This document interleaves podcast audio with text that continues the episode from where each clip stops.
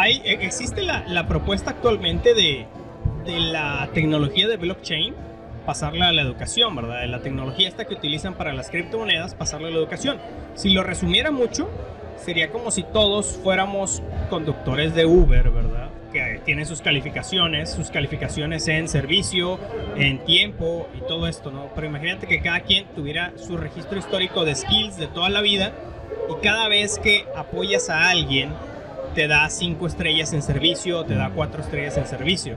Sé que suena muy Black Mirror, pero hay tesis, hay tesis sobre ese tema, sobre cómo es como pudiéramos llegar a ir a eso, ¿no? Es decir, que tú vayas teniendo como validaciones de, de ciertas skills para irlas como certificando, ¿no? Y esto aplicaría para todo, hasta para el carpintero, de, ok, esta persona me hizo un mueble y el mueble ya van cinco años que sigue en pie y que no me ha fallado y que, y que está perfecto, ¿no? Entonces esa persona ya tiene una certificación o un review de otra persona y que, y que le, le está validando eso, quizá a lo mejor incluso sin pasar por un estudio técnico formal como, como se, se le conoce, ¿no? Entonces, e, es, esa parte está, está interesante. Sí, utilizando la tecnología, ¿verdad? Porque como quiera eso existe, el, el servicio, los comentarios de cliente a cliente o como dicen de boca a boca, te vas creando de alguna fama, cierta reputación. Y pero con la tecnología está solo darle cinco estrellas, cuatro estrellas. Sí, sí, sí. Ahora bien, con el Big Data, tú puedes llegar a, a tener, por ejemplo, este, ya metiendo la inteligencia artificial, que es, es lo que hacen los grandes comercios. Los grandes comercios dicen, ok, esta persona, eh, eh, esta señora, por ejemplo, este, ya pueden incluso llegarse a dar cuenta que a lo mejor que está embarazada o que está en proceso de embarazo porque ha comprado ciertos productos.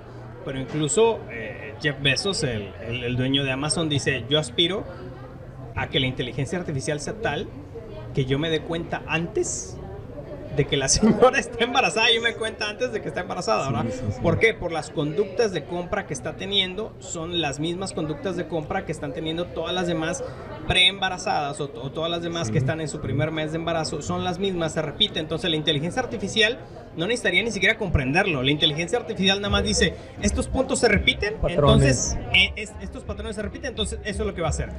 Pasando ese símil a la organización, podemos meter los datos de la gente, de ciertas acciones o conductas que está llevando, ciertas respuestas, y la inteligencia artificial en automático diría, no necesitas ni siquiera como que entenderme, o sea, no necesitas entenderme, yo tengo los datos y yo te estoy como dando la información de que esto sería el mejor camino de elección para, para una persona llevando un determinado proyecto. Sí, y estamos hablando de casos muy específicos, lo que mencionas de encontrar si está embarazado o no antes de que sepa la persona, ¿verdad? Sí. Pero volviendo a, a la práctica organizacional, cosas tan sencillas como plan de carrera, planes de entrenamiento, promociones. sí, sí, Este tipo de cosas son muy fáciles de llevar un registro automatizado. Con un sistema, con Con, un un sistema en línea que te vaya diciendo, esta persona se está desmotivando porque ya no llega a las 8 de la mañana, se va temprano, ya no está Ajá. haciendo las mismas tareas que hacía normalmente. Exacto, eso, exacto, Eso exacto. está inclusive con el badge en la entrada de, de la Sí, sí, sí. oficina. Sí, sí, si cruzaras toda la información que realmente existe en la organización,